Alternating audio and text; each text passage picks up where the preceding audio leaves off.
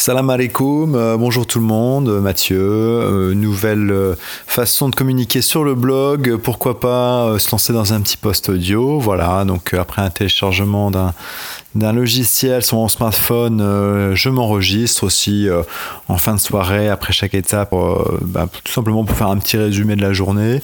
Ça permet parfois aussi de gagner du temps et puis et puis c'est toujours agréable aussi d'avoir bah, d'avoir un peu de son plutôt que que de la lecture ou ou de se mettre en mode écriture récit récit du voyage de la journée. Donc donc c'est c'est un peu plus efficace, ça change et et puis, euh, puis c'est sympa aussi euh, euh, d'entendre, d'entendre aussi voilà, les voix.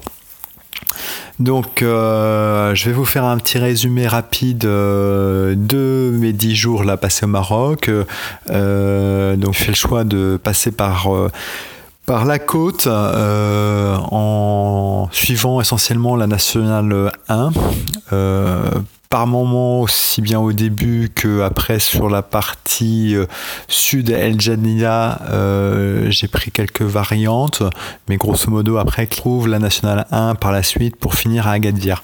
Voilà, donc j'ai fait 10 étapes, je suis arrivé par Tanger en avion, euh, donc j'ai retrouvé l'aéroport, j'ai fait en tout quasiment 3 jours la descente jusqu'à Casablanca, je suis passé par, par la côtière donc euh, donc, euh, qui surplombe.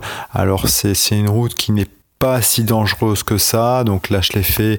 C'était euh, c'était euh, fin octobre, début novembre.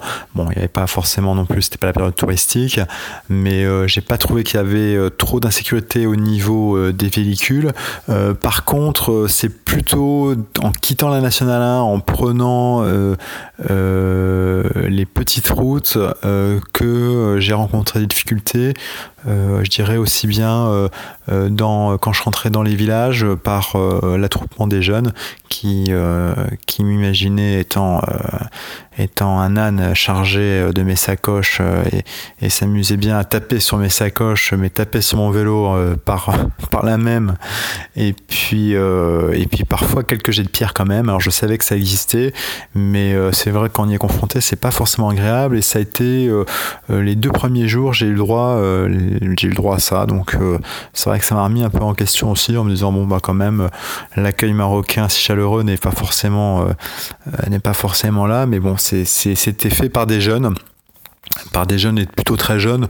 Donc euh, je me suis dit, bah, on verra aussi euh, par la suite si, les choses évoluent de ce côté-là.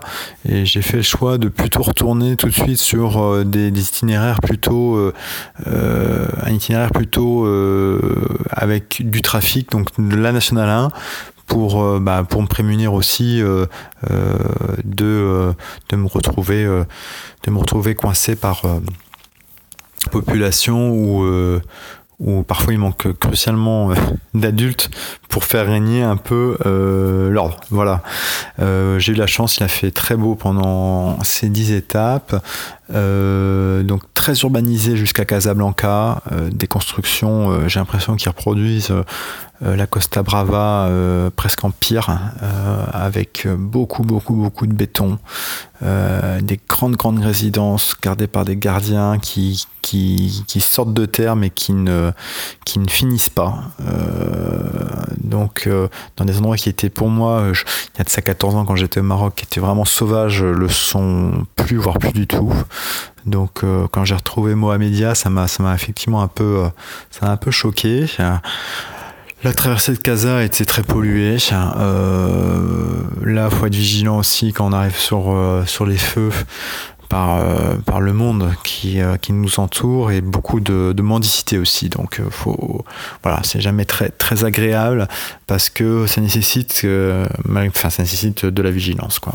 Il faut, faut être un peu sur, sur ses gardes même si les sacoches sont bien attachées. Sortie de Casablanca, j'étais bien content et en fait la partie qui commence vraiment à, qui a vraiment qui m'a paru enfin qui qui m'a été très agréable, c'est euh, après en fait El Jalida. Voilà, ça a été toute la partie qui est d'ailleurs indiquée en, route vers Michelin, euh, qui est toute la côtière. Euh, El Walidad aussi, bien sûr. là, on tombe vraiment dans des paysages presque désertiques, avec du, on surplombe bien sûr l'océan et donc des paysages vraiment à couper le souffle.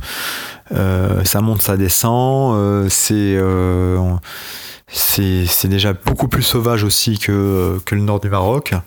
et puis et puis et puis bien sûr, je conseille la Médina de, de Essaouira que je ne connaissais pas, qui est, qui est magnifique. et, et j'ai eu l'occasion, avant de rejoindre Agadir, donc de faire deux jours un peu, euh, un peu plus dans des étapes montagnes avec de l'altitude, quelques beaux virages et euh, une sensation aussi de, pour le coup, de, vraiment de désert euh, parce que peu de population, on sent que les gens sont aussi beaucoup plus agréables de, de contact de par, je dirais, leur, leur authenticité. Euh, c'est le Maroc comme, euh, comme on l'imagine. Et là, j'ai eu l'occasion de dormir dans une coopérative agricole aussi, donc euh, très bien accueilli. et puis, et puis des, des, paysages vraiment à couper le souffle. Encore une fois, là vraiment pour le coup entre montagne et océan. Voilà, de belles grandes lignes droites infinissables.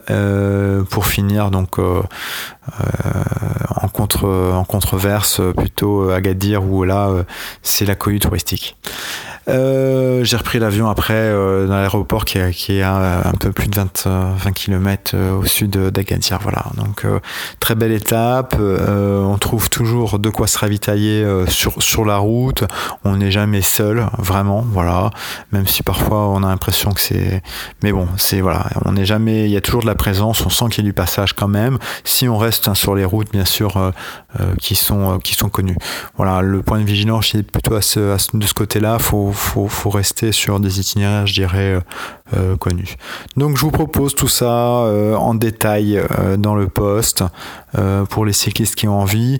Sur la partie gastronomique et terroir, je dirais pas beaucoup de rencontres cette fois-ci, mais plutôt de la réflexion que je vous ferai part dans les prochains posts aussi sur sur la filière et le pain.